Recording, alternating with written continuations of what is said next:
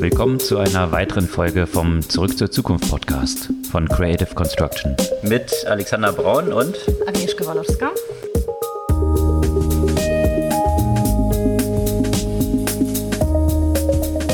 Was gab es Neues letzte Woche? Ja, ganz viele News rund um Krypto und wie soll man das sagen? Mega Crash? Nicht so die besten News. Ein Kryptokartenhaus, was sich dort ja, herausgestellt hat und am Kollabieren ist und äh, eins nach dem anderen dort zusammenfällt und wer sich in diesem ganzen Kontext auch als so die Fett im Kryptoumfeld zu entpuppen scheint. Ein Milliardär aus dem Kryptoumfeld, Sam Bankman-Fried und was das mit sämtlichen Krypto-Exchanges und überhaupt dem ganzen Umfeld dort so zu tun hat. Aber natürlich nicht nur in Krypto, sondern auch insgesamt in dem Fintech-Umfeld. Naja, ist es so mit den Valuations sowohl in den Private als auch Public Markets nicht so rosig. Und ich denke, das zeigt das Beispiel von Klarna besonders deutlich. Was wir ja auch schon in ein paar Folgen diskutiert hatten und schon ein bisschen vorhergesehen hatten, dass die Bewertung, die es da zum Letzt gab, äh, noch weit davon entfernt ist, auch gerade wenn man so die Public Market Comparables nimmt. Und das hat sich jetzt gezeigt, tatsächlich eine drastische Downround bei Klarna dazu später. Und äh, dieses ganze Umfeld im Fintech-Bereich, Robinhood, eToro, Bitpanda, die ebenso hochgejubelt waren, natürlich in der, ja, äh, in der Glory, äh, in der Glorious Time, die paar Monate zurückliegt nur und äh, aber schon sehr weit entfernt zu sein scheint von Neo-Brokern. Da gibt es auch durch die Bank ziemlich betrübliche News. Ja, durch die Bank betrübliche News. Äh, dazu gab es ja sprichwörtlich einen, einen Fall, einen relativ spektakulären, wenn man das im, äh, hin, im Nachhinein betrachtet, Betrugsfall beim Online-Banking. Eine interessante Analyse bei der Zeit, was eigentlich das Problem ist und warum schaffen es die Banken nicht, mit einer hohen Zuverlässigkeit verdächtige Transaktionen zu identifizieren und zu stoppen. Dann gab es noch News, wie Facebook oder wie Facebook es schaffen will, Mitarbeiter loszuwerden oder weniger einzustellen. Das äh, passt auch ganz gut in diesen Reigen rein und äh, ihre eigenen Vorhersehungen, dass es sehr, sehr schwierig werden könnte im Markt. Das äh, überrascht uns jetzt bei Facebook auch nicht unbedingt. Ja, und das Gleiche hat ja Tesla schon vor einer Weile versucht mit äh, der Einschränkung auch von Remote Work. Das ist ja alles nie so ganz aufgegangen, sodass die dann durchaus eine ganze Menge von Leuten entlassen mussten. Das geht weiter und auch der Verkauf von Teslas geht jetzt wieder nach unten. Bis vor kurzem waren sie ja diejenigen, die durch Pandemie und Lieferkettenproblematik wenig betroffen waren. Das äh, scheint sich jetzt auch zu ändern. Und betroffen von diesem ganzen Umfeld ist natürlich auch ein anderer Player aus Deutschland, Flixbus. Und ja, die aber nicht so wirklich was dafür können, was das Ausspielen von Subventionen, die hier auf die Bahn verteilt werden, angeht. Ja, spannender Fall. Und als, als letztes, vielleicht noch, haben wir letzte Woche schon darüber gesprochen, welche Konsequenzen das Abtreibungsverbot in den USA haben wird, beziehungsweise die äh, Entscheidung des Verfassungsgerichts. Und äh, in der vergangenen Woche gab es sehr viele tiefgehende Analysen zu den Konsequenzen eben für die digitale Nutzung von unterschiedlichen Anwendungen. Bevor wir jetzt in die Themen im Detail einsteigen, nochmal kurz die Erinnerung. Ihr könnt unseren Podcast gerne abonnieren, einfach auf den Folgen-Button klicken und dann bekommt ihr ihn automatisch jeden Dienstag ganz früh am Morgen in euren Feed geliefert. Was für eine Woche mal wieder. Also ich glaube, äh, es gab eine, eine, Reihe von Rekorden, äh, Negativrekorden muss man sagen. Es war de facto das schlimmste Quartal für Bitcoin ever. Also wir haben ja schon häufig davon gesprochen, Bitcoin ist ja immer wieder von absoluten Höchstständen, dann wieder Crash und hoch und runter. Äh, das kennt man ja bei Bitcoin schon, aber de facto war jetzt das äh, zweite Quartal 22, das von der Bewertung her negativste für Bitcoin. 56 Prozent hat Bitcoin im zweiten Quartal verloren. Das schlimmste bislang war das erste Quartal 2018. Da hatte Bitcoin 50 Prozent verloren.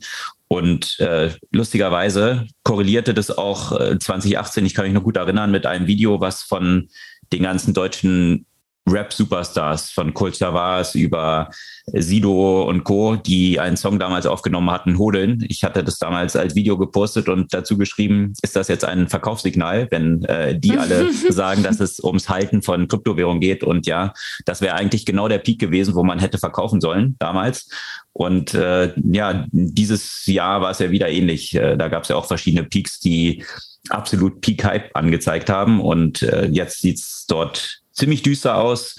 Wir steigen nachher noch so ein bisschen drin ein, äh, was das eigentlich so auch bedeutet. Ähm, aber nicht nur die Kryptomärkte, sondern auch S&P, also der äh, Index mit den 500 größten US-Unternehmen, hat das schlimmste erste halbe, halbe Jahr gesehen, was die Bewertung angeht, seit 1970. Also länger als wir beide so auf der Welt sind, würde ich mal annehmen. Und wahrscheinlich so, das Gleiche betrifft wahrscheinlich einige unserer Zuhörer. Exakt. Aber äh, wir wollen ja nicht so eine Doom and Gloom Stimmung am Anfang ver verbreiten, weil wenn man sich nicht, ich dachte heute ist Doom und Gloom. Ja, äh, da steigen wir, das, das äh, geht gleich weiter mit Doom und Gloom, aber vielleicht mal ein Ausblick. Äh, nicht, dass irgendwie Statistiken äh, was über die Zukunft sagen, aber das Positive ist 1970, äh, was eben das nächstschlechteste erste Halbjahr für den S&P 500 war. Da hat, hat es äh, 21 Prozent verloren gehabt, jetzt 20,6 Prozent. Im zweiten Halbjahr ging es um 27 Prozent nach oben. Und der weitere Rekord 1962, da hatte der S&P 500 23 Prozent verloren. Da ging es im zweiten Halbjahr 15 Prozent nach oben.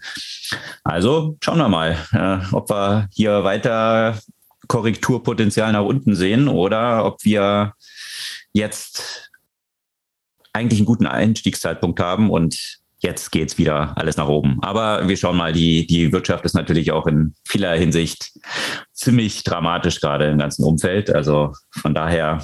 Ich, ich habe versucht, nach irgendwelchen geschichtlichen Korrelationen zu suchen. So auf, auf der Stelle, so krass bin ich jetzt nicht bewandt. Also damals, ja, damals gab es den Vietnamkrieg Damals gab es den Kalten Krieg, aber es war jetzt nichts, was auf einmal 71 oder Ende 70 zu Ende gegangen wäre, was diesen Aufschwung äh, schnell erklärt hätte. Ich, und ich meine, bei uns hat das ja auch mit der aktuellen geopolitischen Situation viel zu tun. Deswegen ist es halt so die Frage, wie stark, wie stark das den Einfluss hat und wie stark man tatsächlich so einen Aufschwung nach, äh, nach dieser Delle erwarten kann oder ob das noch weiter nach oben geht, nach unten geht. Ob wir das äh, nicht mit 1970, sondern mit 1930 oder so vergleichen sollten. Ja, das Spannende wird jetzt äh, sein, also man geht ja, wenn man es kon konservativ anschaut, immer so von Price-Earning-Ratios aus. Also wie verhält sich der Gewinn eines Unternehmens zu dem Preis also der Bewertung am Markt. Und äh, die Bewertung ist natürlich durch die Bank jetzt stark nach unten gekommen, was die Price-Earning-Ratio eben verbessert hat. Aber eben der zweite Faktor dort drin ist Earnings. Und äh, daran wird es jetzt liegen. Jetzt kommt die neue Earnings-Season. Äh, demnächst werden ja wieder Zahlen bekannt gegeben, wie viel die Unternehmen im letzten Jahr so verdient haben. Wenn die Earnings, und das befürchten viele, auch nach unten gegangen sind, dann heißt es eben nicht, dass sich die Price-Earning-Ratio verbessert hat, sondern dass sie sich tatsächlich, obwohl die Kurse so stark zurückgekommen sind, äh, trotzdem noch verschlechtert haben könnte. Und dann wäre weiterer Weg nach unten möglich.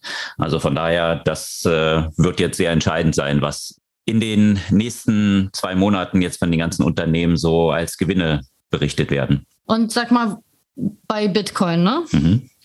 Da ist es natürlich immer wieder unterhaltsam, weil jedes Mal, wenn sich so ein Trend abzeichnet, äh, gibt es große Vorhersagen. Erst, dass das Bitcoin dann 100.000 wert wird, dann, dass es nichts mehr wert ist. Mhm. Was, äh, was glaubst du selbst? Äh, inwiefern wird sich das erholen und im Zweifel im, weiß nicht, ein, zwei Jahren neue Höhen erreichen? Oder ist das, ist diese Krise von Bitcoin und Krypto eine andere als bisher? Ja, auch hier ist die Antwort nicht ganz so einfach, glaube ich. Also Skeptiker sagen ja immer, Krypto ist eben kompletter Quatsch, weil was sind denn die tatsächlichen Werte, die dahinter stehen? Da würde ich aber grundsätzlich mal ein Fragezeichen hintermachen, weil äh, welche tatsächlichen Werte stehen seit der Goldstandard nicht mehr existiert für den Dollar noch hinterm Dollar? Also dann wird immer gesagt, na ja, aber die die Wirtschaftsleistung des Landes und hin und her und äh, wenn man da, da ein bisschen nachbohrt und und sich anschaut, wie viel Geld gedruckt wird und äh, in Relation zur Wirtschaftsleistung ähm, kann man auch so ein paar Fragen stellen und dann landet man spätestens irgendwann bei, naja, das amerikanische Militär, ähm, weil das im Zweifel dafür sorgt, dass der Dollar die Weltwährung ist. Aber das, ähm, okay. ja, das, das ist immer so das letzte Rückzuggebiet. Aber äh, wenn man sich anschaut, was hier gerade in der letzten Zeit so passiert ist, dass äh, Russland bis vor kurzem noch glaubte, 60 Milliarden in Dollar irgendwo zu haben, bis die USA gesagt haben, ach nee, habt ihr doch nicht. Das hat natürlich ziemliche für ziemliche Verwerfung gesorgt und ich glaube auch für viele Kopfschmerzen in China, die natürlich auch sehr viel äh, ihrer Forderungen in Dollar haben gegen die USA. Und äh, ja, äh, wenn man jetzt zum Pariah State wird, wie es Russland geworden ist, und China mit solchen Spielchen sich Gedanken macht, was man mit Taiwan so machen könnte, mhm. dann sieht man schon, dass die, dass China jetzt auch Anstrengungen unternimmt, die Abhängigkeit vom Dollar zu reduzieren. Und das stellt natürlich dann mhm. wiederum äh, geopolitisch die Frage, ja, okay, äh, welchen Wert hat dann tatsächlich der Dollar? Aber das, das führt jetzt eben sehr weit, aber das sind diese ganzen Zusammenhänge letztendlich. Und das kann man sich bei Krypto natürlich auch fragen. Und dann haben äh, viele, äh, die es nicht ganz so skeptisch sehen, die haben dann gesagt, okay, was ist denn jetzt ein fairer Wert für Bitcoin? Und haben dann angenommen, okay, Reservewährung. Bitcoin konnte Reservewährung sein. Und was ist die andere Reservewährung? Gold. Ja, und mhm. dann hat mhm. man gesagt, okay, wenn man das gesamte Gold der Welt nimmt und das jetzt umrechnet, dann müsste Bitcoin so und so viel wert sein können. Also das sind dann natürlich so Überlegungen und das wird die, äh, wird die Zeit zeigen. Ich bin da jetzt auch äh, ziemlich gelassen, ehrlich gesagt, weil ich auch davon ausgehe, dass äh, Bitcoin schon ja in, in, in einem Umfeld, wo viele Währungen sich als ziemlich weich zeigen werden und die Inflation, die wir jetzt sehen, ist ja genau das, was äh, viele Kryptojünger so vorhergesagt haben. Leider hat es jetzt nicht äh, Krypto auf neue Höchststände gebracht, sondern im Gegenteil, es kollabiert jetzt alles dort. Aber gehen wir auch gleich noch ein bisschen drauf ein, was, was dort dahinter steckt. Aber eine Währung zu haben, die eben nicht manipuliert werden kann äh, durch Zentralbanken. Ich denke, dass das auf jeden Fall ein Wert an sich ist und deswegen äh, sehe ich da auch weiter äh, Potenzial, dass, äh, dass das auch wieder, man hat jedes Mal, wenn Bitcoin gecrashed ist, hat man dann gesagt, ah ja, siehst du, haben wir doch gesagt, ist alles nichts wert, ist alles nur ein Ponzi-Scheme und, äh, und dann hat man sich ein Jahr später äh, dann die Haare gerauft, warum man nicht eingekauft hat. Ja. Also wie gesagt, nichts von dem, was wir hier sagen, sollte jetzt als Investmentbeweis genommen werden und äh, eure Kaufentscheidungen und Investmententscheidungen müsst ihr alle selber treffen. Aber das sind jetzt so ein paar Überlegungen, die ja, ich mir dazu angestellt habe in diesem Kontext. Also von daher hm. bin da, wie würde ich sagen, Diamond Hands. Hm. Also jetzt nicht zu hastig da, solange man nicht in irgendwelchen abstrusen Altcoins und Shitcoins unterwegs ist. Äh, ich glaube, da, davon wird sich jetzt ganz, ganz viel aussortieren und äh, eine Reihe von diesem ganzen Quatsch, der da in der letzten Zeit entstanden ist, äh, wird auch nicht mehr ein paar Monate alt werden. Das sieht man an einer Reihe von Playern, die eine Menge News in der vergangenen Woche auch wieder so gemeldet haben. Vielleicht die Überleitung dann äh, zu diesem Thema und äh, zu einem Kryptokartenhaus, was man tatsächlich dort, dort sieht, was jetzt am Kollabieren ist wir hatten ja von Celsius berichtet, also so einem Crypto-Lending-Vehikel. Da war auch ein deutscher Fintech-Player, ich glaube du, äh, auch so im weitesten Sinne mit von betroffen. Bei Nuri, ja. Weil man dort die Möglichkeit hatte, eben die Bitcoins, die man hält, dort äh, bei Celsius quasi anzulegen und äh, dann so eine Rendite von drei Prozent oder so bekam. Jetzt ist Celsius dort am Kollabieren und äh, wenn man sich so ein bisschen die Zahlen dahinter anschaut, ist es natürlich schon ziemlich haarsträubend, was dort passiert ist. Also und zeigt auch so ein bisschen auf, weswegen es sinnvoll ist, dass es für den Finanzmarkt Regulierungen gibt, die es im Kryptoumfeld eben nicht gab. Mhm. Und äh, ich glaube, da wird sich jetzt viel ändern, weil äh, was man bei Celsius hier gesehen hat, wenn du äh, drei Prozent jetzt in deinem Beispiel eben zahlst, um an Bitcoin zu kommen, die selbst aber für 20 Prozent weiterverleihen kannst, dann ist es natürlich ein ganz attraktives Business. Und das ist natürlich aber nur so lange attraktiv, solange der Markt auch noch mitspielt.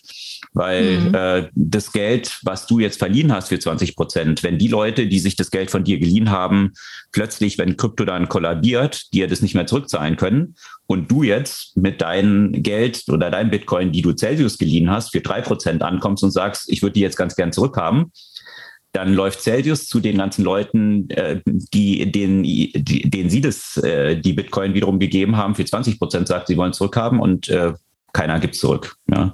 Das sieht dann ziemlich schlecht aus. Und das ist genau das, was dort passiert ist, und zwar noch mit einer Menge Leverage dahinter. Also sie haben zum Teil nebst dem, was ich jetzt gerade beschrieben habe, haben sie sich äh, nur ganz geringe Absicherungen äh, geben lassen. Also spricht man mal von Collateral. Also wenn du jetzt zu einer Bank gehst und einen Kredit aufnimmst, musst du diesen Kredit ja eigentlich überabsichern. Also du willst irgendwie dir 100 leihen, dann musst du 150 zum Beispiel in Sicherheiten äh, dort angeben, dann kriegst du 100 Dollar oder 100 Euro ausgezahlt. Und wenn jetzt der Wert deiner Sicherheit, die du reingelegt hast, diese 150 Dollar, wenn der irgendwie sinkt, dann kriegst du Margin Calls und musst irgendwie nachliefern. Also die Bank ist dann immer fein raus, weil im Zweifel kann sie es immer glatt stellen und hat dann äh, zumindest das, was sie dir ausgeliehen hat. Bei Celsius war es jetzt umgekehrt. Die, da konntest du 50 Dollar in Bitcoin quasi geben und dann haben sie dir 100 Dollar geliehen. Das war für sie natürlich cool, weil du 20 Prozent Zinsen zahlst. Also mach mal die Sicherheit so niedrig wie möglich und dann kannst du ähm, als Länder mehr Leuten Geld leihen und mehr verdienen. Äh, das Problem ist natürlich, wenn du 50 Dollar nur hast in Bitcoin und 100 rausgegeben hast und jetzt der Preis kollabiert der ganzen Geschichte, naja, dann ist es natürlich sehr schwer, äh, da, da wieder ranzukommen. Und äh, das sehen wir jetzt. Und das pflanzt sich über mehrere Ebenen fort. Ähm, auch eine, ein Crypto-Hedge-Fund, Three Arrows Capital, äh, musste jetzt Insolvenz also Liquidation äh, starten. Also äh, es ist wirklich ein, ein riesiges Kartenhaus mit einer Menge Leverage, was dazwischen noch aufgebaut wurde was jetzt hier am Kollabieren ist. Und äh, das ist schon ziemlich dramatisch, weil äh, über das Leverage äh, ein Vielfaches dessen, was dort eigentlich an Assets irgendwie reingeflossen ist, äh, jetzt seine Auswirkungen entfaltet. Tja, das sieht man auch bei einer großen Plattform, BlockFi, was die Konsequenzen dann davon sein können. Äh, BlockFi ist ja eine, äh, ja, eine Trading-Plattform quasi im, im, im Krypto-Umfeld und, und ein äh, Lending-Protokoll auch, was dahinter steckt, viel mehr. Und äh, die waren vor kurzem noch mit 4,8 Milliarden bewertet. Und jetzt rate mal, was kolportiert wurde diese Woche, äh, wie viel Sam Bankman-Fried, der Milliardär, Eigentümer von FTX, einer der größten Trading-Plattformen im Krypto-Umfeld, dafür zahlen will. So ein Zehntel vielleicht? Es wäre schon hochgegriffen. Okay. Äh, zunächst mal wurde von 25 Millionen Dollar gesprochen. Oh. Ja, Wohlgemerkt 4,8 Milliarden Bewertungen noch äh, ja, eigentlich vor einem Monat und jetzt 25 Millionen. Hat sich dann BlockFi aber gegen verwehrt und gesagt, nee, nee, das stimmt alles gar nicht und, und äh, es ist nicht von 25 Millionen die Rede. Was jetzt die offizielle Lesart ist, also FTX steigt jetzt dort ein mit einer Option, ein Maximum von 240 Millionen zu zahlen. Das ist aber, wie gesagt, das Maximum. Also es kann durchaus sein, dass es dann vielleicht irgendwie bei 25 Millionen nur landet wenn der ganze Laden eben äh, mit all, all seinen Verbindlichkeiten äh, dort eben weniger wert sein sollte. Also 240 ist jetzt so die Top-Option und äh, das hat natürlich ziemliche Konsequenzen für die Investoren, die dort so drin steckten. Und das waren äh, eine Reihe von großen Playern wie Tiger Global, Bain Capital Ventures, die 1,2 Milliarden in diesem ganzen Funding-Craze im Krypto-Umfeld, 1,2 Milliarden dort reingesteckt haben. Also äh, wenn das hm. ganze Ding jetzt maximal 240 Millionen noch wert ist, dann kann man sich ausrechnen, dass die ganzen ihr Geld nicht mehr wiedersehen werden. Also die sind wirklich wiped out in, in dieser ganzen Entwicklung ziemlich dramatisch und hat auch eben, und da ist der Zusammenhang zum Zusammenbruch von Three Arrows Capital, also diesem äh, Crypto-Hedge-Fund, da hängt eben BlockFi auch ziemlich mit drin, weil Three Arrows Capital BlockFi hier Geld nicht zurückzahlen kann. Ja, die Entwicklung in den Cryptocurrencies, die ist auch entsprechend in dem ganzen NFT-Bereich ja auch zu sehen, nicht wahr? Das ist ganz witzig, wenn man sich ja die Statistik anschaut, weil das ganze Thema NFT kam ja eigentlich erst letztes Jahr so nach und nach auf. Und äh, wenn man sich so das äh, Volumen, das Handelsvolumen anschaut, dann sind wir jetzt im Juni ungefähr auf dem Stand vom Juni letzten Jahres, wo das erst eigentlich zackhaft losging. Und im Vergleich zu so Januar, Februar diesen Jahres, wo das auf einem Hoch war, ist es um das Zwölffache gesunken. Äh, das, den Trend äh, konnte man sich ja eigentlich auch schon ablesen. In den letzten Wochen haben wir ja immer wieder davon berichtet, dass äh, teuer erkaufte NFTs nicht mal einen Bruchteil des, Wieder des Preises bei einem Wiederverkauf erlangt haben. Ja, und welchen Bruchteil? Da gab es äh, vergangene Woche eine coole Headline vom Guardian, finde ich.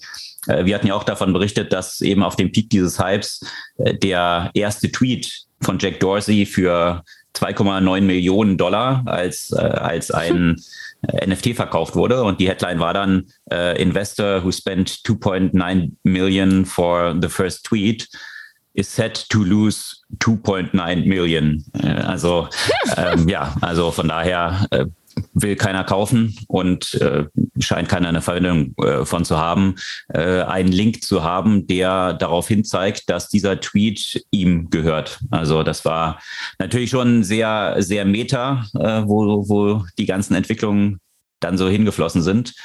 Wenn du natürlich mit solchen Geschäften zwischenzeitlich, wo du dir Geld für drei Prozent leistest, für 20 weiterreichst und glaubst, äh, dass das alles so weiterlaufen wird, äh, wenn du da einfach so über Nacht hunderte von Millionen verdienst, dann ja, ist natürlich nicht ein Problem, 2,9 Millionen für ein paar Headlines auszugeben, äh, die deinen Namen dann als den Käufer des ersten Tweets so klassifizieren. Äh, ja, wenn das jetzt alles rückwärts läuft und plötzlich die paar hundert Millionen, die du verdient hast, dann nur noch ein Bruchteil davon wert sind, dann zeigt sich halt eben, dass vielleicht die 2,9 Millionen real dann doch ein bisschen mehr wert gewesen wären, als äh, Namen in der URL zu haben. Ja, aber ich, also ich finde das, ne, wenn, wenn ich jetzt so diese Entwicklung betrachte, also ich hoffe, dass keine Leute, die kein Geld haben, es in NFTs gesteckt haben. Ja. Aber es ist natürlich immer sehr spannend, wenn eben Leute, die das Geld haben und sich das ja auch vielleicht leisten können, ein wenig davon zu verlieren, ein Stück weit dazu beitragen, dass sich die Technologie weiterentwickelt und dass man vielleicht über die Technologie spricht und darüber nachdenkt, was ja die nächsten Schritte sein werden, weil ich bin davon überzeugt, dass das Thema nicht durch ist, nur wahrscheinlich in einem ganz anderen Kontext. Ja? Also ich weiß es, also gut, ich bin da vielleicht so, so wie ich bin, dass ich daran jetzt keinen kein Wert sehe, irgendwas rein virtuell auch zu besitzen und auch nicht wirklich einen Wert daran sehe, sich einen Affen als ein Twitter-Bild reinstellen zu können, für den ich ja auch vorher ein paar Millionen gezahlt habe oder ein paar hunderttausend. Das, das mag für andere anders der Fall sein, aber die Anwendungsfälle, über die man dann auch immer wieder gesprochen hat und eben die Entwicklung der Technologie, die, da, die dadurch stattgefunden hat, äh, ich denke, dass da bei weitem nicht das letzte Wort gesagt ist. Ja, absolut. Und äh, da können wir gleich schon mal eine Buchempfehlung mit einstreuen hier äh, von Carlotta Paris. Die hat sich in einem äh, in einem Klassiker, also eigentlich im Silicon Valley ist eigentlich fast jeder, der dieses Buch zitiert, Technological Revolutions and Financial Capital mit diesen Entwicklungen eben befasst, ja, dass du immer wenn eine neue Technologie aufkommt, angefangen, äh, ja, sie geht halt sehr weit zurück, unter anderem Eisenbahnen in, in, äh, in Amerika damals, die gebaut wurden, äh, das war auch eine Riesenbubble. Äh, gleichzeitig haben wir heute noch immer Eisenbahnen. In den USA zwar leider, weil irgendwann das Financial Capital gefehlt hat, äh, fast auch noch auf dem Stand von äh, technologischen Stand von damals, ähm, aber dass die, diese Investments, die in so einer Bubble dort reinfließen, sind natürlich viel zu hoch, aber die schaffen gleichzeitig dann die Grundlagen für nachhaltige Business, die in der nächsten Iteration darauf aufgebaut werden können. Und äh, von daher ist es nichts Neues, was man jetzt auch hier sieht. Äh, es läuft immer über Bubbles, äh, über Financial Bubbles, äh, sind Einführung von neuen Technologien. Von daher bin ich da absolut bei dir, dass das eine normale Entwicklung ist und, und sich viele Use Cases auch für NFTs und äh, auch äh, viele Anwendungen im, im Blockchain-Umfeld auf dieser Basis etablieren lassen. Ich bin auch gespannt, wie das dann auch weitergeht in dem Anwendung in dem Sportkontext, weil ich fand, ich weiß gar nicht mehr, in welchem Medium diese Headline war letzte Woche, aber das war sehr zutreffend. NHL uh, starts their own NFTs because that's what sports leagues are doing now. Hm.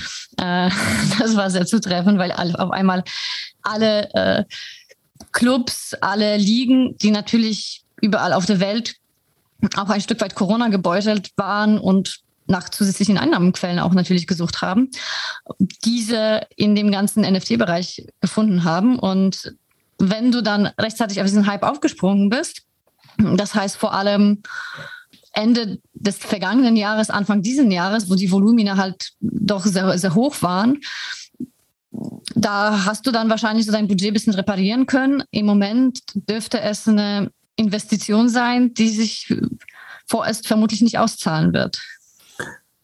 Absolut. Und äh, da sind wir gerade bei dem Thema und die Parallele, die ich vorhin gesucht hatte, Krypto und 2018 mit den ganzen deutschen Rappern, was dann eigentlich der Peak war, das zu verkaufen. Tatsächlich der Peak eben jetzt in dem jetzigen Downward Trend, das zu verkaufen, war Matt Damon, äh, der ein Werbevideo eben für Crypto.com gedreht hatte.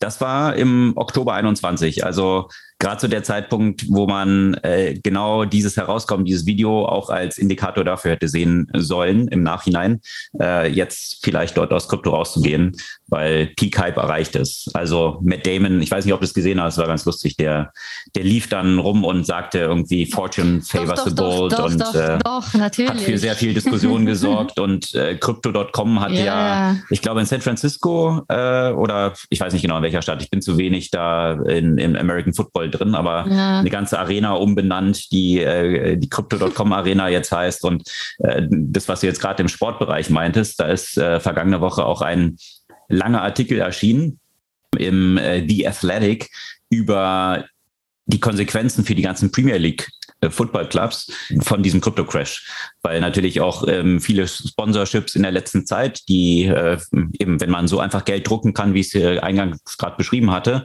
dann ist natürlich cool, sich mal ein Stadion zu kaufen oder ein Team und was auch immer. Das äh, kostet ja dann alles äh, in, äh, in Spielgeld umgetauscht, in äh, Fiat, irgendwie alles nichts. Und äh, ja, die Konsequenzen zeigen sich jetzt für viele, für, für viele Footballclubs und äh, das verlinken wir natürlich auch gerne in den Show Notes, diesen Artikel. Ja, aber es, äh, diese ganze Anpassung äh, geht natürlich auch über CryptoLand hinaus. Da hatten wir natürlich auch schon häufiger von berichtet. Äh, wie sieht's da mit Klarna aus? Und äh, Klarna ist ja noch nicht an der Börse notiert, sondern noch eine Private Company. Und wohlgemerkt, bis vor kurzem noch eine der höchst bewerteten Private Companies der Welt gewesen. Äh, definitiv die höchst bewertete Private Company aus Europa. Äh, ein schwedisches Unternehmen, äh, die diesen ganzen Buy Now Pay Later Trend eigentlich maßgeblich mitgeprägt haben und in diesem ganzen Segment für einen enormen Boom gesorgt haben. Das war ja ja, ähnlich wie mit Krypto. Äh, jeder musste irgendwie Buy Now Pay Later machen und äh, zig Milliarden wurden da für gezahlt. Wir hatten schon ein paar Mal davon berichtet, dass Klarna jetzt vielleicht vor einer Downround stehen könnte, weil äh, ähm, unter anderem der, der Public Market Player Affirm äh, auch katastrophal abgestürzt ist, was die Bewertung angeht. Dann wurde schon mal davon berichtet, dass diese 46 Milliarden Bewertung vielleicht nur noch bei 30 Milliarden liegen könnte. Das war ein Artikel im Wall Street Journal. Dann ein bisschen später gab es wiederum einen Artikel im Wall Street Journal. Ja, vielleicht liegt die nur bei 15 Milliarden. Und dann gab es wieder einen Artikel im Wall Street Journal. Ja, bei 15 Milliarden gab es noch immer keine Käufer, die dort investieren wollten. Äh, vielleicht doch nur bei 10 Milliarden. Jetzt steht fest, äh, Klarna wird jetzt auf einer Bewertung von 6,5 Milliarden neues Geld aufnehmen. Also natürlich ein katastrophaler Kollaps der Bewertung äh, von 15 Prozent äh, dessen nur noch, was es mal wert war. Und äh, das ist natürlich schon sehr dramatisch. Also äh, wenn man wenn man sagt Downround, also äh, Downround dieser Größenordnung, ich meine, BlockFi haben wir oben erwähnt von, von 4,8 Milliarden auf 25 Millionen quasi so, äh, Pi mal Daumen. Aber das ist natürlich hier bei Klarna auch äh, ein extrem dramatischer Einbruch. 86 Prozent des Werts verloren. Tja. Interessanterweise haben sie anscheinend auch bei diesen 6,5 Milliarden äh, Bewertungen keine neuen Investoren gefunden, sondern das sind nur Bestandsinvestoren. Also jetzt in diesem Falle äh, ist es äh, Sequoia, die jetzt hier quasi so wie ein Bailout machen, also 650 Millionen dort nochmal nachschießen. Und das Immerhin war, haben sie noch Investoren, die bisschen äh, Geld auf der hohen Kante haben und nachschießen können und wollen. Ja. ja, die müssen sich, die wollen sich ja auch noch versuchen zu retten. Ne? genau, das dann halt, Investment. Exakt, exakt, ja. Also äh, das Interessante ist da vielleicht mal auch so zu betrachten, wie sieht es eigentlich aus? Also jetzt sind, äh, wie gesagt, die Bewertung war da fast bei äh, 46 äh, Milliarden im Peak.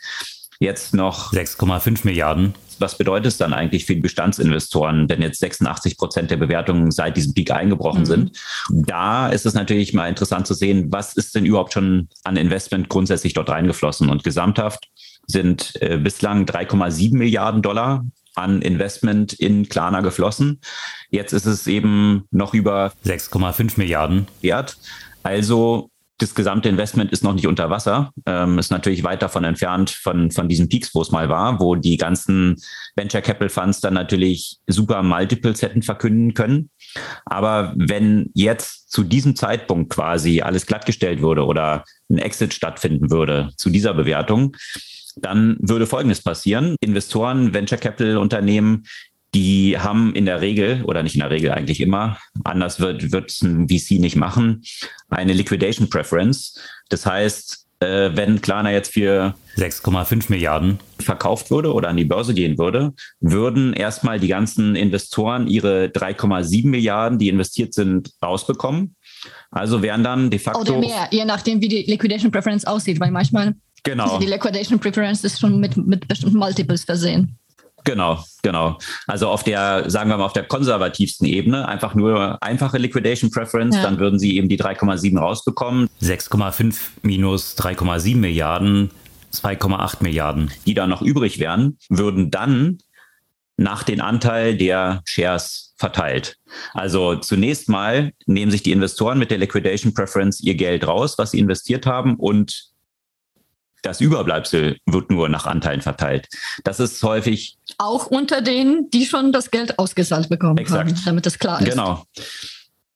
Also das demonstriert so ein bisschen, wie eben so diese Verteilungen dann in der Regel sind und weswegen ein toller Exit, der auf dem Papier jetzt äh, viele Millionen ein, äh, so aussieht, als ob er viele Millionen eingebracht hat, nicht zwangsläufig so viel Millionen eingebracht hat für Gründer und wen auch immer, sondern man muss sich dann halt sehr genau anschauen, wie viel Geld ist schon reingeflossen und wie viel gibt es dann tatsächlich zu verteilen. Und das kann durchaus auch eben nichts mehr zu verteilen geben.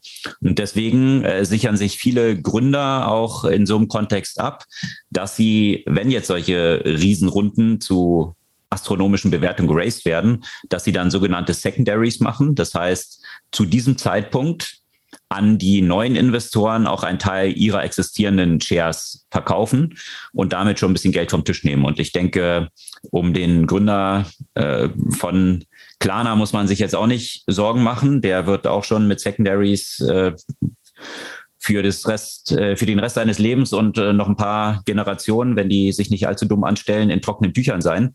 Aber das sieht für Mitarbeiter, die dann so ESOPs haben, äh, äh, mhm. natürlich ein bisschen anders aus. Also äh, so Optionen auf Anteile des Unternehmens, die haben dann natürlich einen bestimmten Strike-Preis und der dürfte natürlich erheblich über der jetzigen Bewertung liegen, was dann heißt, dass dann die Mitarbeiter, äh, bei denen natürlich dieser Equity-Anteil häufig ein substanzieller Bestandteil auch dieses ganzen Compensation-Pakets ist, äh, natürlich jetzt gar nichts mehr wert sein.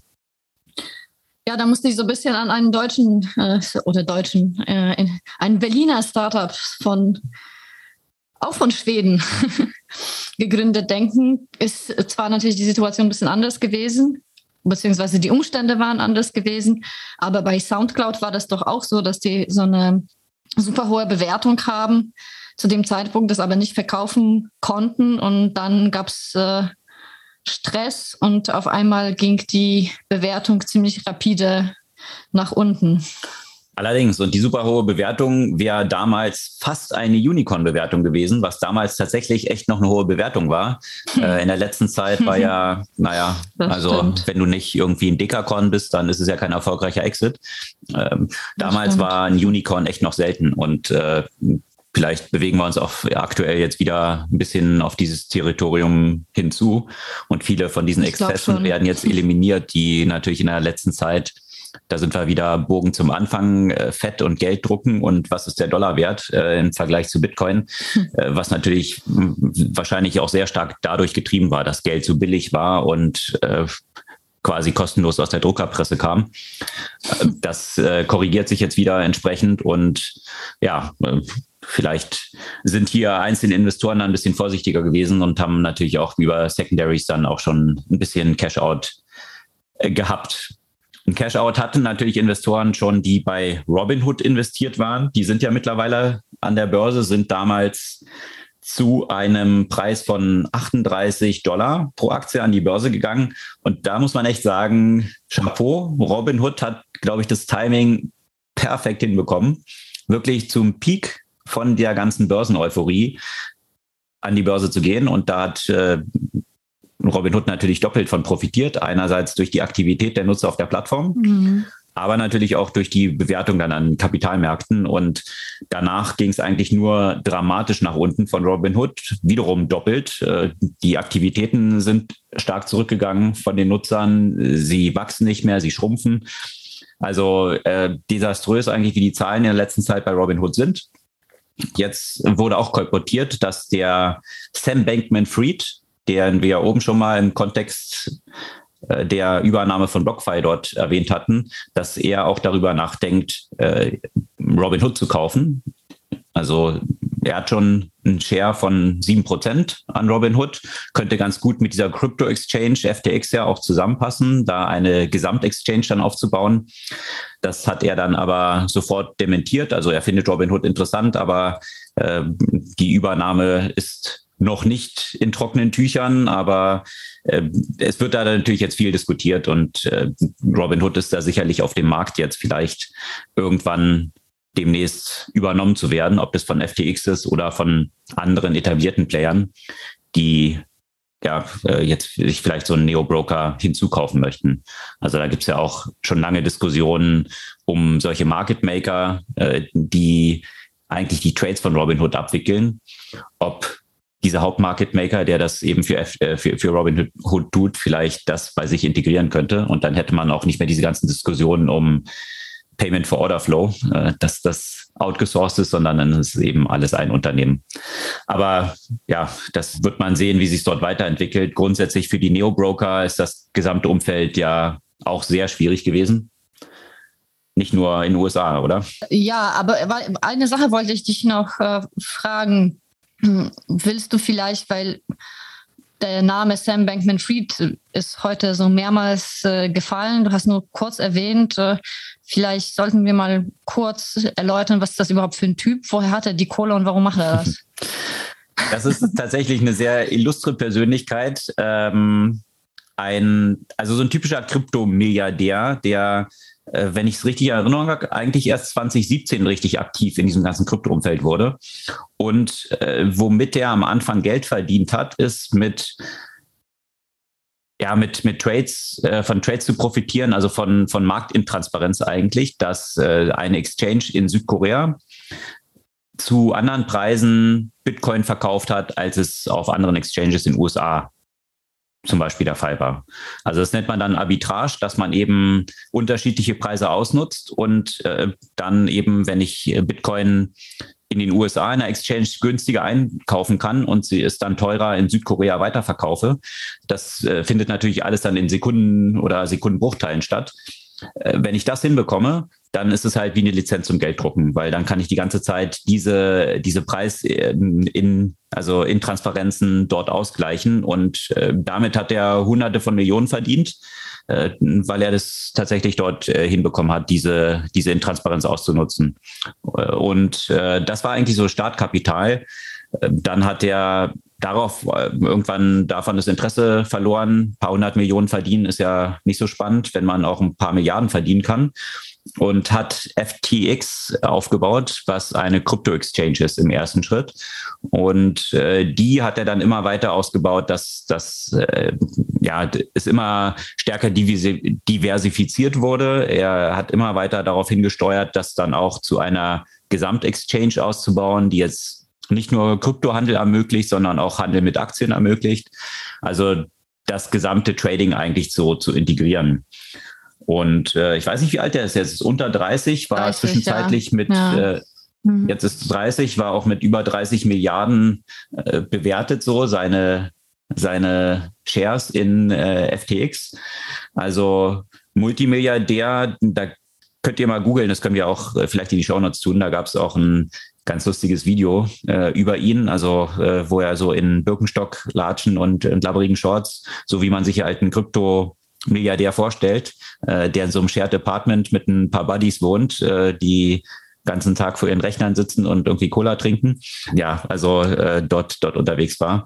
Äh, der aber tatsächlich auch so die Ambitionen hat, sein ganzes Vermögen, da ist er jetzt auch schon sehr aktiv, zu spenden. Also eben zum Beispiel zum, zum Schutz von von äh, Naturschutzprojekten, also die, die zu fördern. Mhm. Also ist sehr aktiv dort in, wie soll man sagen, in, in, in Investments, die seinen Überzeugungen entsprechen. Und äh, da ist der Schutz des Planeten und äh, mehr Liberation ähm, ist dort ein, ein großer Faktor, wo er viele andere NGOs auch fördert mit seinem Geld. Also er ist mhm. jetzt nicht einer, der, äh, der eben rumsitzt und sich äh, einen Park von Lamborghinis anlegt, sondern er ist da, so war es zumindest im Video zu sehen, mit seinem klapprigen Toyota dort unterwegs und scheint nicht so viel drauf zu geben, was irgendwie so persönlichen Luxus angeht.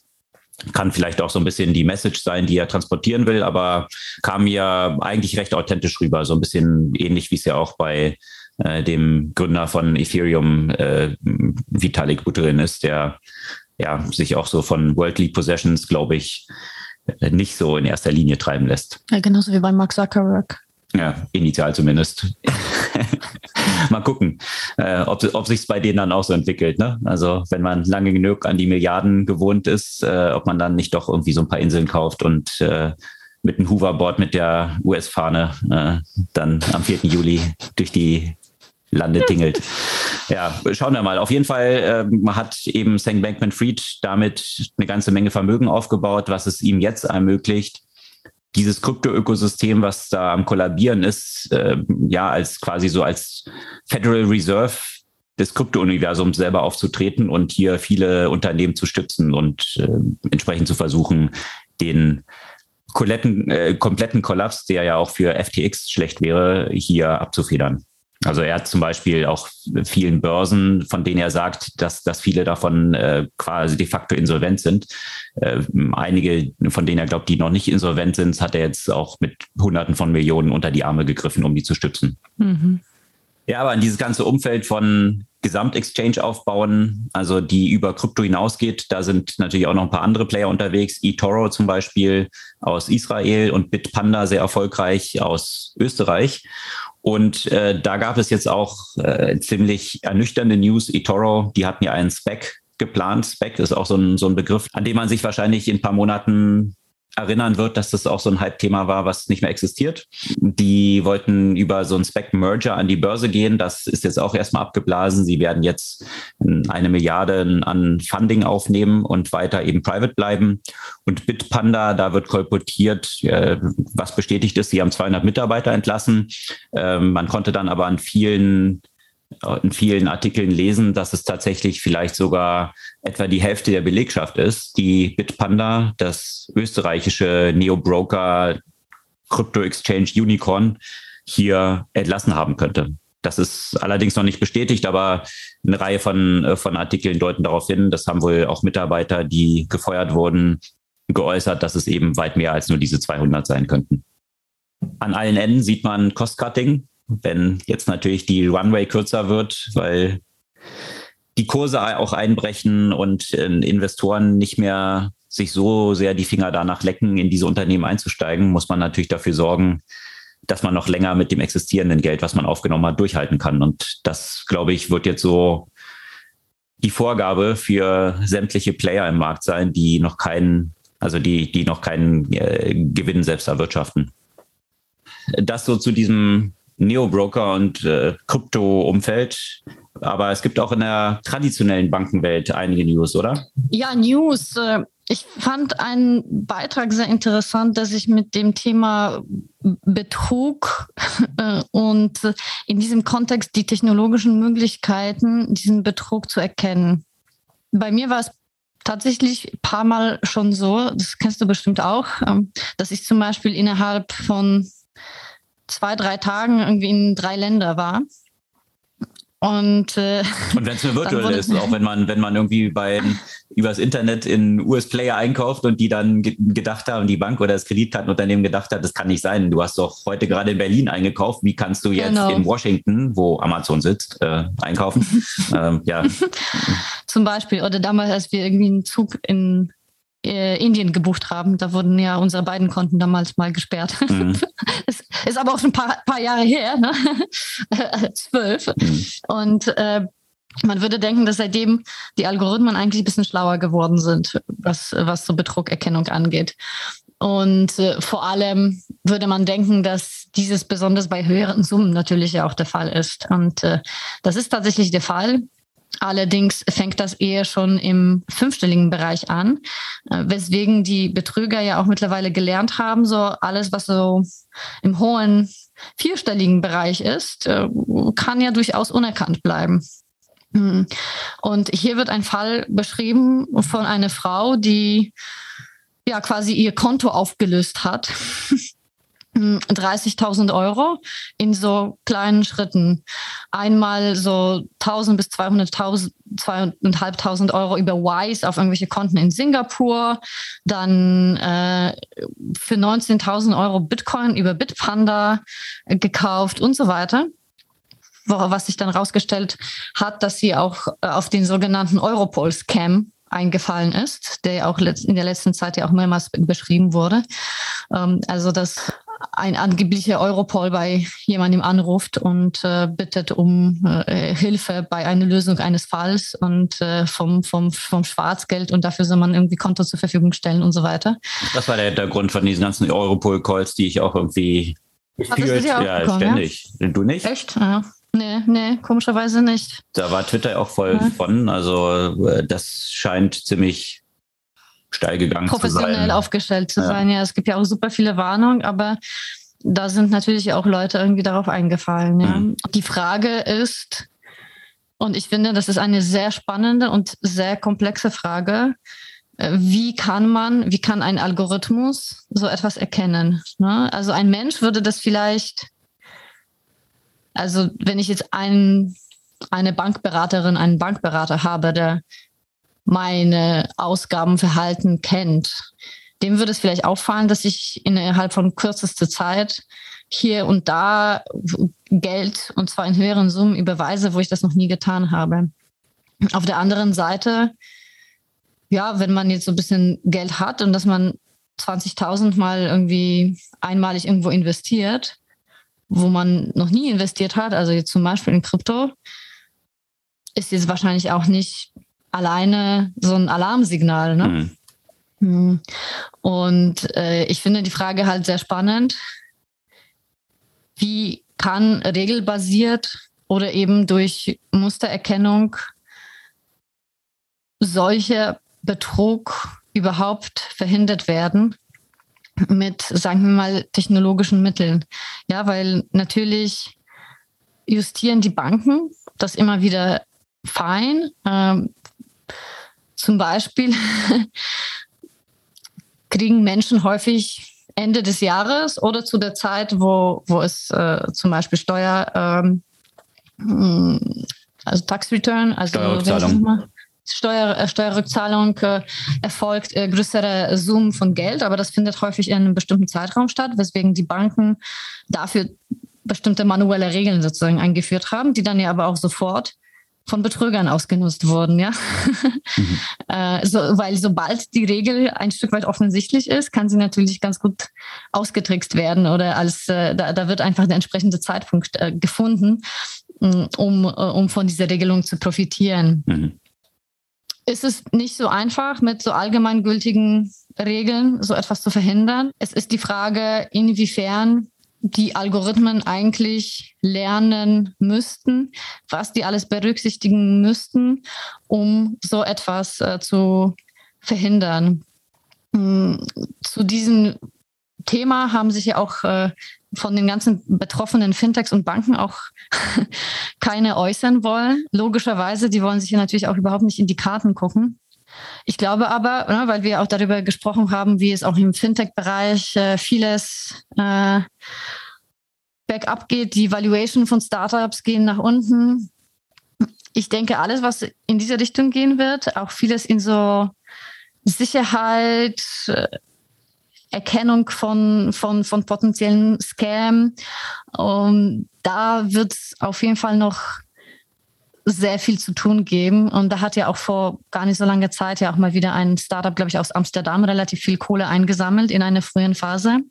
Da muss ich sagen, bereue ich ein bisschen, dass ich in diesem Umfeld äh, nicht ausreichend verstehe, äh, weil das wäre ein, ein spannender, auf jeden Fall ein spannender Bereich, um, um zu gründen, weil ich denke, dort gibt es noch echt so viele reale Probleme in dem ganzen Security und äh, Crime Prevention Bereich, äh, die uns ja jetzt mehr als je äh, eigentlich beschäftigen. Aber gleichzeitig ist das auch wahrscheinlich ein sehr schwieriges Umfeld, weil du die Adversaries, also die, die, die Gegner, die man dort hat, jetzt auch nicht schlafen und sich permanent weiterentwickeln und äh, dass das wahrscheinlich ein immerwährendes Arms Race, äh, was ist äh, ähm, Katz und Maus Spiel, Katz und Maus Spiel, so genau, was dort, was dort ne? stattfindet.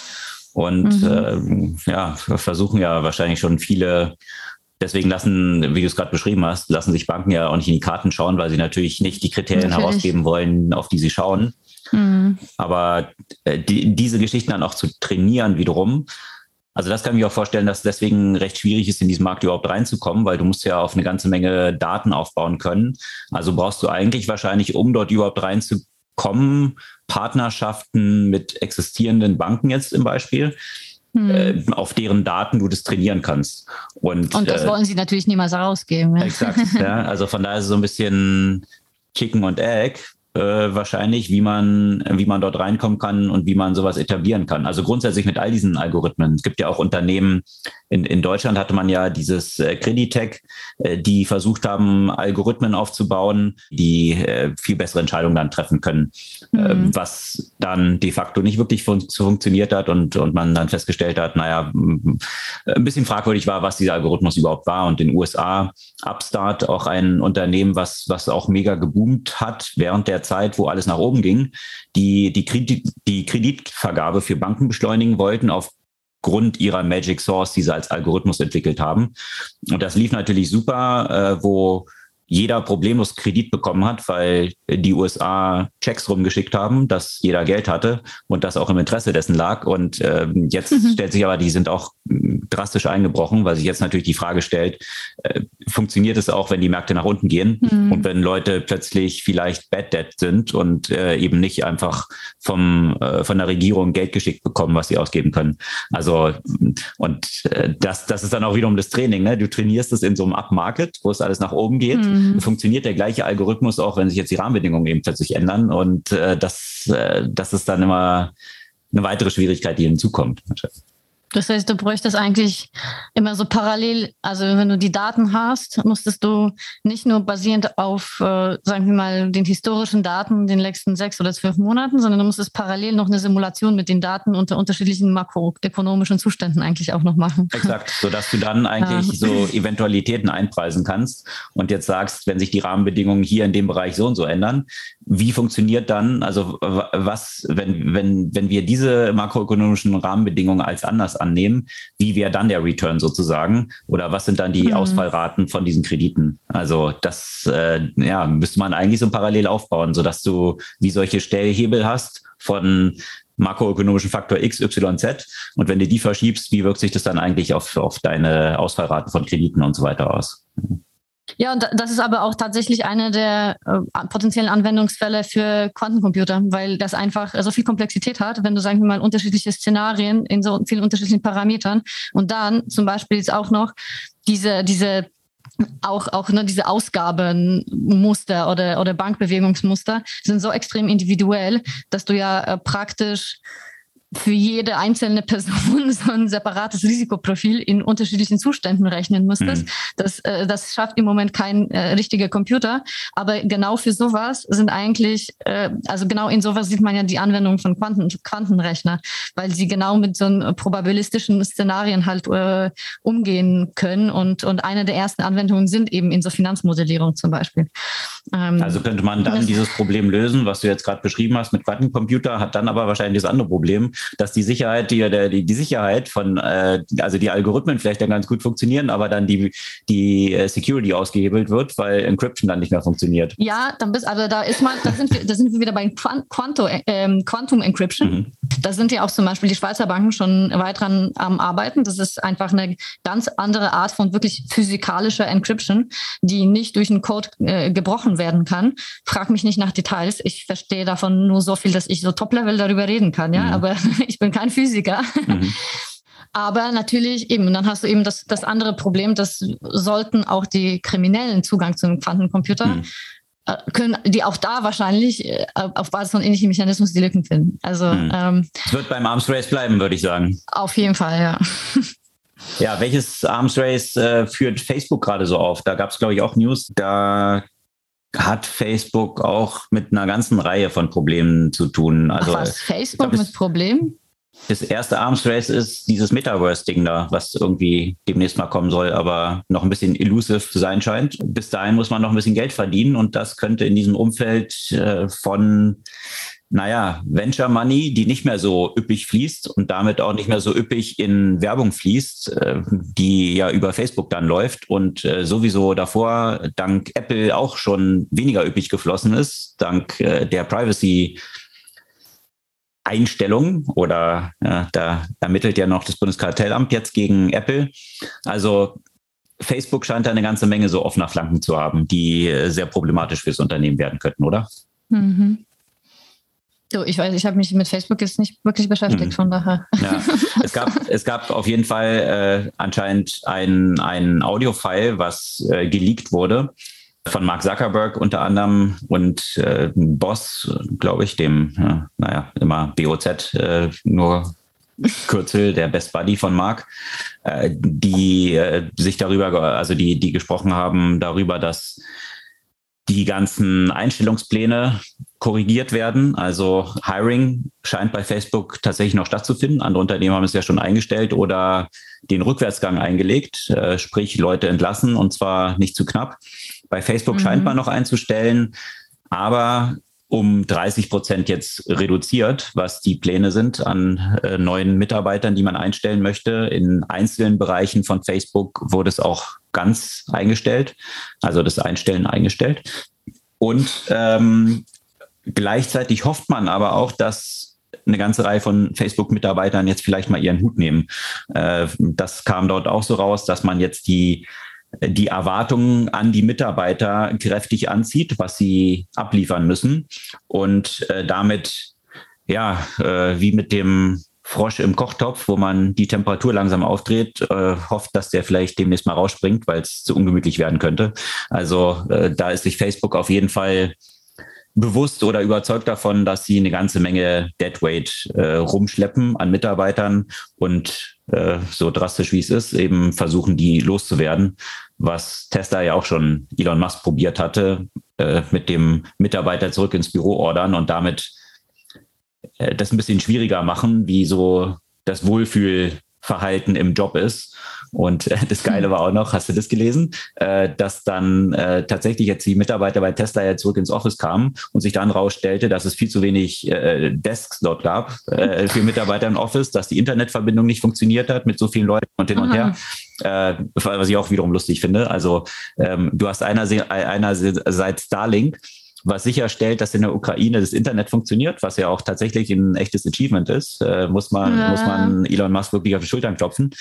Gleichzeitig dann aber in deinem eigenen Unternehmen, wenn die ganzen Mitarbeiter dann tatsächlich reinkommen, was du als Bedingung gestellt hast, damit du sie nicht feuerst, äh, dann realisieren, dass äh, die Internetbandwidth irgendwie nicht ausreicht und du nicht genug Tische hast.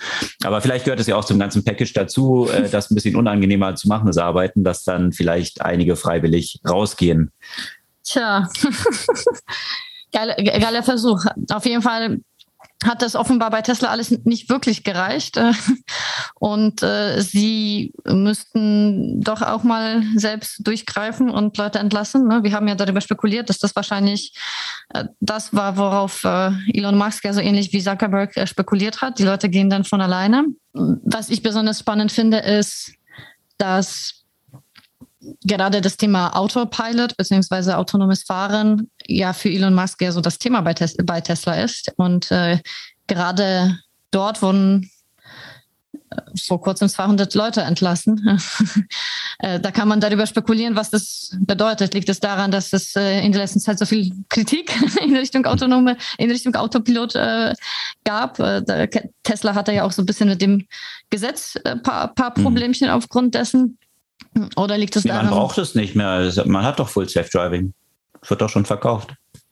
Deswegen braucht man die Leute wahrscheinlich nicht mehr, weil es doch mhm. funktioniert doch. du kannst doch nichts verkaufen, was nicht funktioniert. Full Safe Driving gibt es doch als Feature. Also von daher. Gut, dann haben wir die Antwort, brauchen wir nicht weiter darüber zu sprechen. Äh, und dieses ist, Full Safe Driving ist wahrscheinlich auch der Grund dafür, warum äh, die Zahlen bei Tesla im Moment so aussehen. Ja, ja für Tesla ist natürlich schon ziemlich schwierig und äh, das, das Lustige finde ich ja immer, weil Elon Musk ja so diese One-Man-PR-Maschine für, für das ganze Unternehmen auch ist. Da hatte sich jetzt Elon Musk, ich glaube, eine Woche am Stück mal nicht auf Twitter geäußert und dann schlugen schon die Wellen hoch. Was ist bei Tesla los? Was ist bei Elon Musk los? Er hat seit einer Woche nicht getwittert. Also sonst äh, kann er, glaube ich, ja keine Minute aushalten, ohne irgendeinen Tweet abzusetzen und irgendein Meme zu posten. Also. Er war doch beim Papst gerade, oder? Ja, wahrscheinlich muss er da äh, sein, sein seinen abgeben. Anzug richten und äh, seine, seine fünf Söhne, die dann aufgereiht neben ihm standen und irgendwelche Grimassen zogen, in, in äh, Anzüge stecken mit Krawatte. Äh, das sah schon ganz lustig aus. Also äh, man munkelt ja dann, wer eine Audienz bei wem hat. Äh, der Papst äh, eine Audienz bei dem, bei dem Auto, äh, Autopapst oder naja, anyway. Auf jeden Fall äh, munkelte man schon, ist irgendwie komisch, dass Elon Musk sich so lange nicht äh, zu Wort meldet und Einzelne haben dann vermutet, dass es vielleicht auch daran liegen könnte, dass es bei Tesla gerade nicht so wirklich rund läuft. Er hatte ja auch mhm. schon ein paar Mal die Aussage gemacht, dass diese neuen Gigafactories riesige Geldverbrennungsmaschinen sind. Hm. Also äh, wenn das ein CEO sagt vom normalen Unternehmen, sagen wir mal, dann ist es nicht unbedingt der beste Indikator. Ähm, bei Elon Musk drückt man ja häufig mal ein Auge zu, aber wenn er über sein eigenes Unternehmen und seine neuesten Milliardeninvestments sagt, dass es große Cashverbrenner sind, dann ja, äh, ist es natürlich ein bisschen schwierig und äh, lässt vermuten, dass er vielleicht die Märkte schon ein bisschen vorbereiten will auf potenziell nicht so optimale News, die vielleicht jetzt bei den nächsten Quartalsergebnissen rauskommen mhm. könnten. Also was man weiß, ist, dass es wohl zumindest hier in Grünheide, also bei Berlin, ziemliche Anlaufschwierigkeiten gibt, was die Qualität äh, der Tesla Y dort, die dort hergestellten Tesla Y äh, geben soll und es äh, tatsächlich auch, was so die, die Batterien, Lieferengpässe mit China dort äh, ziemliche Themen geben könnte. Also und auch wohl die Absatzzahlen unterhalb dessen liegen, was man so vorgegeben hat. Also von daher könnte es durchaus schwierig sein äh, für die Tesla-Aktie, äh, wenn man die jetzt in die nächsten Quartalszahlen halten möchte.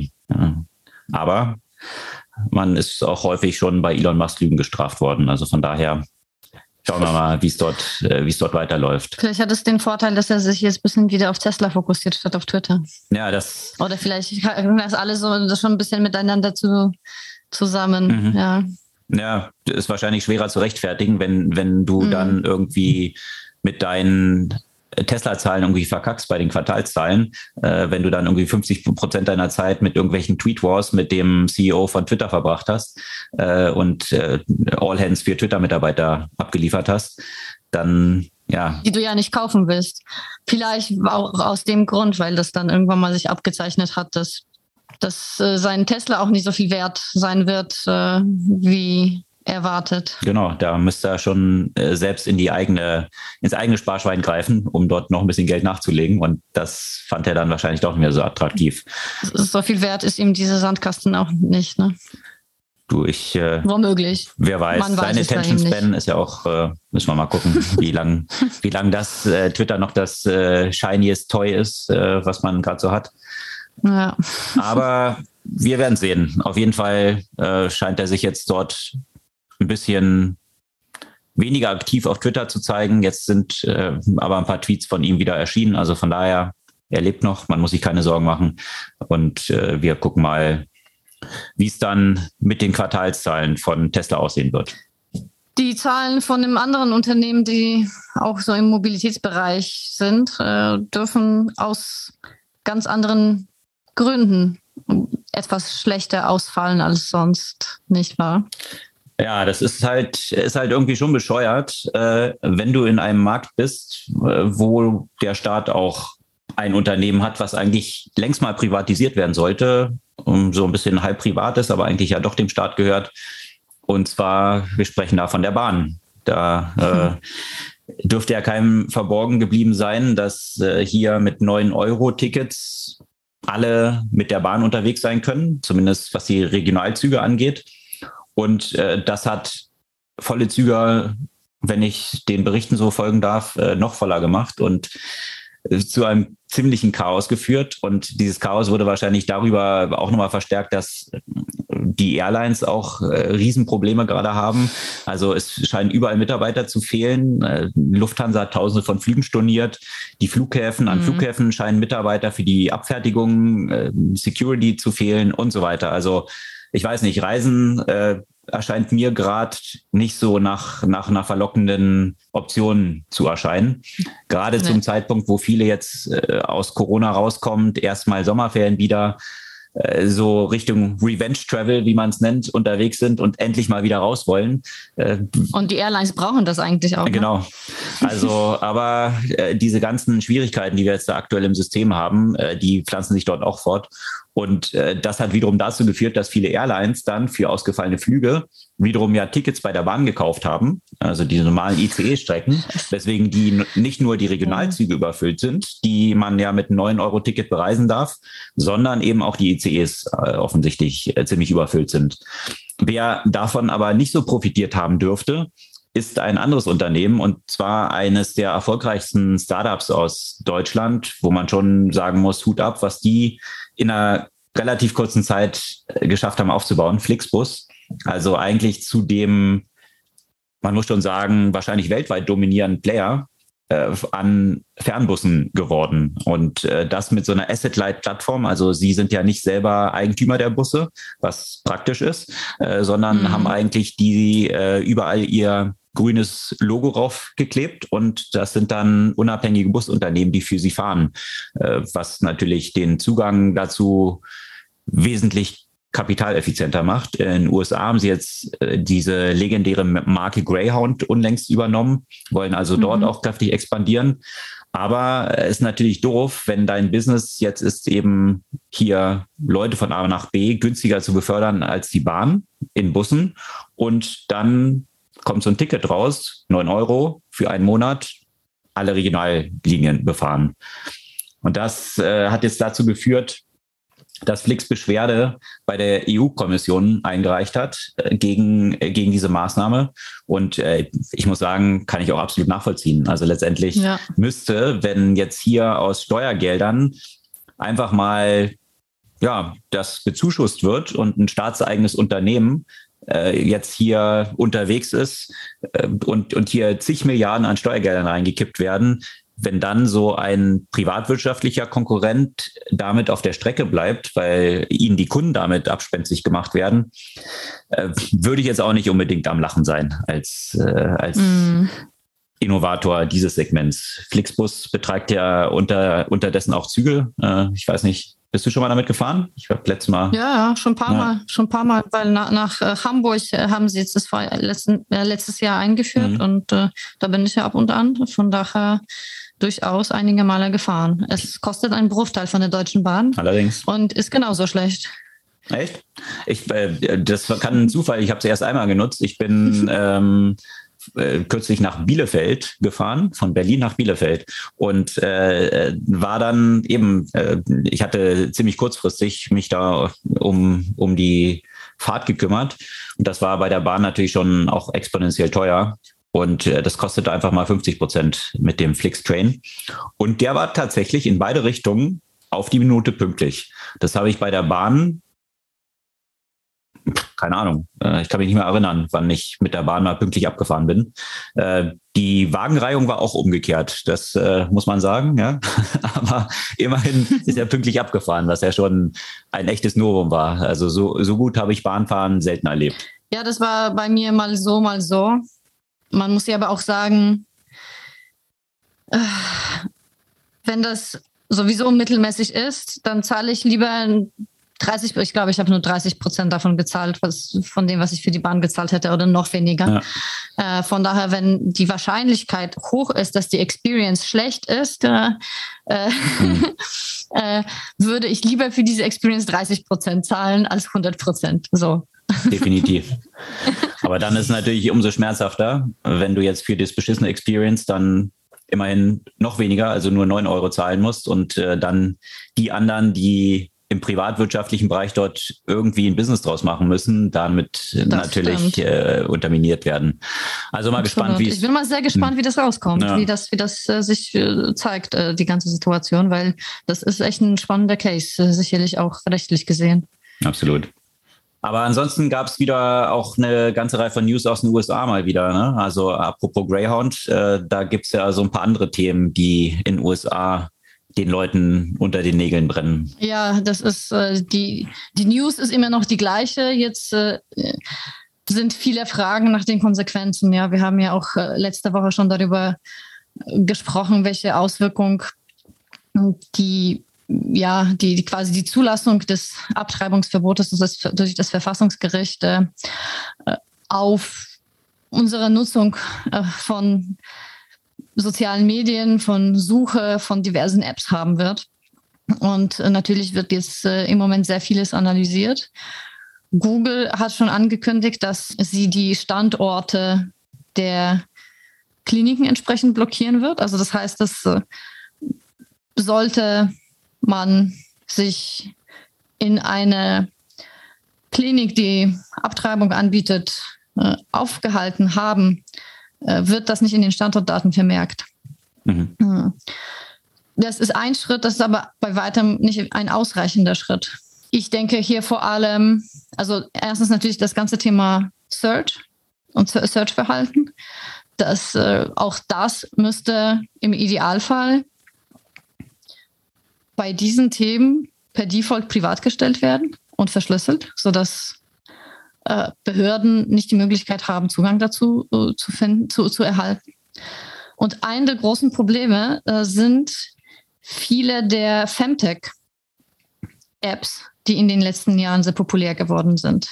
Also jetzt in den letzten Jahren gibt es auch immer stärker auch den Trend, auf hormonelle Verhütung zum Beispiel zu verzichten. Mit Apps wie Clue und anderen einfach besser, sagen wir mal, bessere Daten sammeln, um das auf dem natürlichen Wege zu tun. Sei es zu Nachwuchsplanung oder zur Nachwuchsverhinderung. Mhm. Ja, also auf jeden Fall nutzen sehr viele Frauen diese, diese Apps. Äh, und die Apps haben dazu natürlich damit verbunden sehr gute Datengrundlage, wann zum Beispiel bei der Frau eine Regel ausgeblieben ist und dass diese Regel zum späteren Zeitpunkt äh, doch wieder aufgetaucht ist, was ein Indikator für einen wie auch immer gearteten Abort sein könnte. Mhm. Wenn das in die Richtung geht, in die es in einigen der Bundesstaaten geht, aber auch in Ländern wie Polen, äh, das ja ein ja, ähnlich restriktives äh, Abtreibungsverbot hat, kann es auch dazu führen, dass äh, diese Apps äh, äh, ja, als Grundlage dazu werden, äh, die Frauen zu verfolgen und, äh, und auch zur Herausgabe, zur Herausgabe der Daten gezwungen werden. Gezwungen werden können, genau. Mhm. Und bei einigen ist es ja auch sogar so, dass die Daten gar nicht so groß verschlüsselt sind und dass man bei einer Nutzung ja auch freigegeben hat, dass diese Daten ja auch verkauft oder sonst noch wie genutzt werden können. Ja, also das heißt, mhm. das ist nicht nur das Gesetz oder nicht nur der Gesetzgeber beziehungsweise die, die äh, die Verfolgungsorgane vielmehr, äh, die dazu Zugang bekommen haben. Dazu könnten auch irgendwelche radikale Gruppierungen äh, Zugang erhalten, die auf ihrem Wege zum Beispiel versuchen, Frauen zu verfolgen. Mhm. Und äh, da haben wir auch schon letzte Woche ja ausführlich drüber gesprochen. Ne? Da, da fühlt man sich wirklich sehr wie in Handman's Tale. Äh, also quasi einen, einem radikal äh, religiösen restriktiven Staat, der äh, trotzdem nicht auf Technologie verzichtet. Mhm. Und das ist etwas, wo einem so richtig mulmig wird, äh, wenn man wenn man drüber nachdenkt. Ja. Und äh, wir haben einfach auch so viele Daten freigegeben, auch wenn ich darüber nachdenke. Ne, ich trage jetzt auch so einen Oura-Ring, äh, der meine meine meine Gesundheitsdaten quasi sammelt und äh, auch auch solche Daten könnten im Zweifel ein Indikator äh, sein, mhm. äh, zum Beispiel auf eine Schwangerschaft, ja. Ich bin ja, ich bin gespannt, weil es gibt ja tatsächlich in den USA sehr starke Aufrufe dazu, die Apps zu löschen, die alle nicht mehr zu nutzen, ja. Mhm. Was halt auch wieder schade ist, weil sie natürlich auch einen durchaus positiven äh, gesundheitlichen also einen gesundheitlichen Mehrwert für die Frauen halt bieten, ja. Mhm.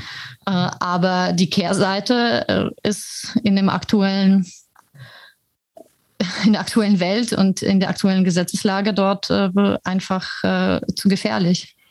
Wo man so eine Argumentation wie von dem Gründer von Telegram, äh, der ja Russe ist und äh, wie wir auch schon häufiger diskutiert haben, nicht sehr kooperativ ist mit irgendwelchen Behörden, irgendwelche Daten, die auf Telegram geschert werden, weiter zu geben und am besten auch gar nicht auf irgendwelche Anfragen von irgendwelchen Behörden überhaupt zu antworten, äh, was mhm. natürlich für viele Diskussionen gesorgt hat, aber äh, und mit allen Downsides, ja, also viele Radikale, die sich dann auch auf äh, Telegram dann entsprechend austauschen und das als Kanal für die Koordination verwenden. Also mit allen Downsides, die mit dann hergehen, kann man es aber aus so einem Regime wie Russland stammt äh, ganz gut nachvollziehen, weil die, die Prämisse ist ja, wir haben ein wohlmeinendes Staatsgebilde, äh, was, äh, was schon das Richtige machen wird mit den Daten. Ja? äh, und da kann man ja zumindest in Russland, wenn man diese Erfahrung, die er dort gesammelt hat, gemacht hat, ja mal äh, so ein paar Fragezeichen hintersetzen. Und äh, so wie Entwicklungen in vielen anderen Ländern jetzt auch stattfinden, durchaus auch. Äh, also von daher ist diese, diese Haltung natürlich in gewisser Weise auch nachzuvollziehen, ja, mit allen Absolut. Downsides, die auch damit zusammenhängen. Also sicherlich ein sehr schwieriges Thema, was, äh, was äh, ja, sich in so kurzer Zeit nicht, nicht beantworten lassen wird. Kann man wohl sagen. ja, auf jeden Fall. Ja, das zum Spektrum der heutigen Themen. Gibt es auch eine Buchempfehlung diese Woche? Ja, tatsächlich. Passt eigentlich auch ganz gut, weil wir über so viele Scams auch gesprochen haben. Ich habe ein Buch gelesen über ein sehr bekanntes deutsches Unternehmen. Hm. Lass mich raten. Wirecard? House of Wirecard von Dan McCrum. Okay. Das ist ja der Journalist, der aufgrund der Berichterstattung von Wirecard äh, fast selbst im Gefängnis gelandet hätte. Von der Financial Times, der, der als erster das, das, Ding äh, genau. platziert hatte. Mhm. Ja. Genau, und der die gesamte deutsche äh, Politik und äh, Gesetz und Justiz gegen sich hatte, könnte mhm. man sagen, ja. Mhm. Also ich muss sagen, das lohnt sich wirklich zu lesen. Das ist, um, um das nochmal, das ist nochmal einmal zusammengeführt, äh, die ganze Story. Also klar, es kamen sehr viele Beiträge dazu, damals vor, vor zwei Jahren. Zwei Jahre ist es ja auch schon her. Mhm. Man liest das und man kann es halt wirklich nicht glauben. Wir haben es geschafft, eigentlich Jahrzehnte lang so ein Scam zu betreiben. Das ist mhm. echt faszinierend. Ja, und auch mit vielen Sachen, die ja, die, die ja so offensichtlich dann waren und, und ja auch gut recherchiert waren. Äh, und trotzdem sind dann hier irgendwie BaFin und so nicht tätig geworden. Im Gegenteil, sie haben sogar dann äh, also Short Selling von Wirecard verboten. verboten ja? genau. Also äh, es ist genau. äh, im Nachhinein äh, er ist wirklich haarsträubend, äh, was dort gelaufen ist, aber wahrscheinlich in diesem Buch nochmal mit vielen Details ausgeschmückt, äh, die ja. einem noch mehr die Haare zu Berge stehen lassen. Ja, aber wirklich, aber wirklich, du, du kommst aus dem Staunen nicht raus. Ja. Und lässt es einen so Fragen aufkommen, was so der Masalek äh, in Russland treiben könnte und wie das vielleicht irgendwie mit unserem ehemaligen Finanzminister zu tun haben könnte? Oder äh, geht das dann in so einen ja, Bereich der Verschwörungstheorien? Das, äh, also man muss schon sagen, das ist alles sehr solide und äh, ich denke, er hat auch gelernt, äh, dass, dass wirklich jedes Wort, das er benutzt, hundertmal recherchiert werden kann, sodass da durchaus, sodass da wirklich nicht von Spekulation irgendwo die Rede sein kann. Mhm. Natürlich zeigte sich ja schon recht früh die gute Bekanntschaft von Masalek zu diversen russischen Geheimdiensten zum Teil mhm. und auch anderen. Aber der begibt sich da jetzt nicht in die großen äh, Spekulationen, bleibt sehr stark bei Fakten, die, be die belegt werden können. Mhm. Und ich glaube, um, es ist gerade in dem Kontext auch gut absolut. so.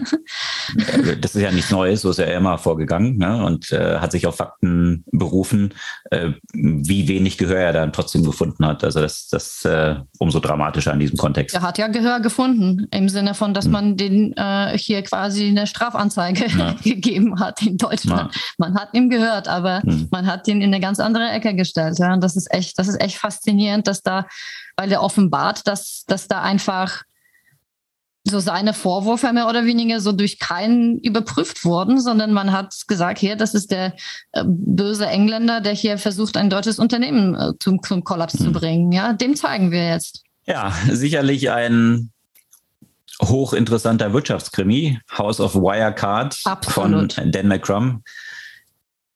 Das soll es für diese Woche gewesen sein. Sämtliche Artikel, über die wir gesprochen haben, verlinken wir natürlich wie immer in den Shownotes unseres Podcasts.